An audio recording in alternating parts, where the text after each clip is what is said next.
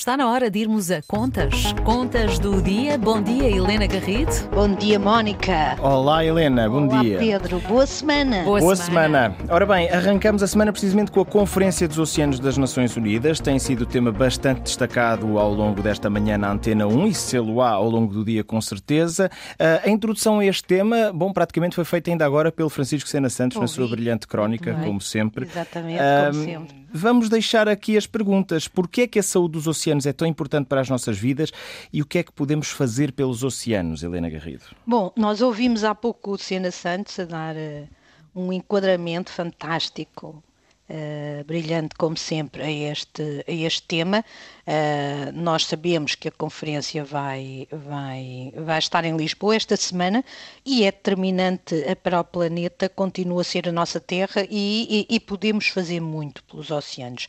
Mesmo cada um de nós, contrariamente ao que as pessoas pensam, cada um de nós pode contribuir eh, com os seus comportamentos, mas também, especialmente, sendo mais exigente com os governantes, porque ao- nas democracias os governantes são muito sensíveis àquilo que as pessoas querem e às prioridades dos- do, seu, do seu eleitorado e nós eh, temos de eh, ser mais exigentes com os governantes naquilo que estão a fazer sobre, sobre, esta, sobre esta matéria. Para resumir, e, e de facto hoje já falámos muito sobre isto aqui na Antena 1, os os oce- e simplificando, os oceanos estão basicamente ameaçados por duas vias. Uma via por causa do aquecimento uh, global, gerado pelas nossas emissões de CO2, que altera toda, todo o ambiente da vida do- dos oceanos, e temos a destruição dos, dos, hum, dos, Dos ecossistemas. dos ecossistemas e, da- e de- das- das- dos corais, eh, era a palavra que me faltava, eh, que são muito importantes e há testemunhos terríveis em relação a essa matéria da destruição dos corais. A outra, a outra via é através dos resíduos, eh, o lixo que vai para os oceanos, com especial relevo para o plástico, o que o Sena, Sen- Sena Santos acabámos de ouvir. Todos já viram com certeza o chamado oitavo continente, que é uma acumulação de lixo plásticos que se eh, acumulam entre o Havaí e a Califórnia eh, no Oceano Pacífico e o que nós temos à nossa frente é, de facto, uma emergência. Uma emergência para os oceanos, uma emergência em termos globais para o, o clima e que a guerra na Ucrânia em nada fez ajudar. Alguns países como a Alemanha vão regressar às centrais de produção de eletricidade a carvão para pouparem no gás que a Rússia poderá cortar eh, no inverno. Nós, para evitarmos o pior, e vale a pena ler eh, o artigo de opinião que o secretário-geral das Nações Unidas, eh, António Guterres, fez no público, assim como eh, o- as declarações, a entrevista que deu ao Vitor Gonçalves ontem na RTP, com, com todos os efeitos do, do aquecimento global no clima, nós neste momento devíamos estar a impedir que a temperatura da Terra aumentasse mais do que 1,5 grau. Já não conseguimos, continua a aumentar, mas a ideia era manter este máximo de 1,5 graus, o que exigiria uma redução em 45% das emissões até 2030, mas infelizmente em 2019 a temperatura da Terra já tinha aumentado 1,1 graus e o desafio é enorme e os receios de que não se consiga, com os efeitos brutais que isto pode ocorrer, eh, pode ter, que não se consiga isso. Isso exige que se aposte muito seriamente nas energias renováveis, eh, como se pode ler no artigo de António Guterres, mas também exige que se faça uma gestão mais racional dos nossos resíduos.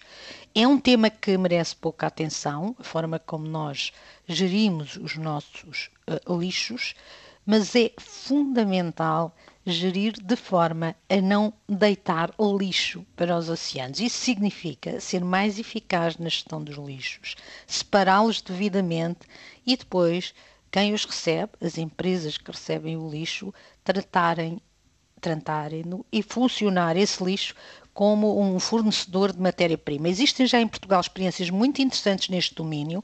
É o caso da Silvex, uma empresa que todos nós conhecemos pelos rolos que temos em casa, de alumínio ou de plástico e que temos nas nossas casas. Eles hoje têm uma linha de montagem em que entra o plástico usado e sai um novo material para produzir plástico. É, é que o plástico, se for recolhido, é reciclável. As pessoas uhum. têm que ter noção disto. Completamente, completamente. E é este investimento que acabou por ser executado durante a pandemia e está a funcionar em pleno na Silvex é, é, é, é, impressionante como nós vemos o plástico entrar e, e sair matéria-prima para produzir o que se quiser plástico, obviamente, mas na prática o, o, nós nunca poderemos viver sem plástico, é essa a opinião pelo menos das pessoas do setor por causa dos alimentos, até se encontrar outra forma de proteger o, o, alguns, e nem é todos, todos os alimentos, mas é possível reduzir uh, significativamente. A, a Silvex dá como exemplo o facto de em 2016 só de 10% do plástico que produziam era reciclado, vinha da origem de outro plástico, para simplificar, uhum. e hoje em dia é 49%. Portanto, passou muito pouco tempo, o que mostra que, se existir vontade, isto se faz muito rapidamente precisamos é que quem faz a gestão dos resíduos o organize melhor né, com as fábricas. Em Portugal, nós só reutilizamos 2,2% dos resíduos. São dados de 2020, somos dos piores da União Europeia.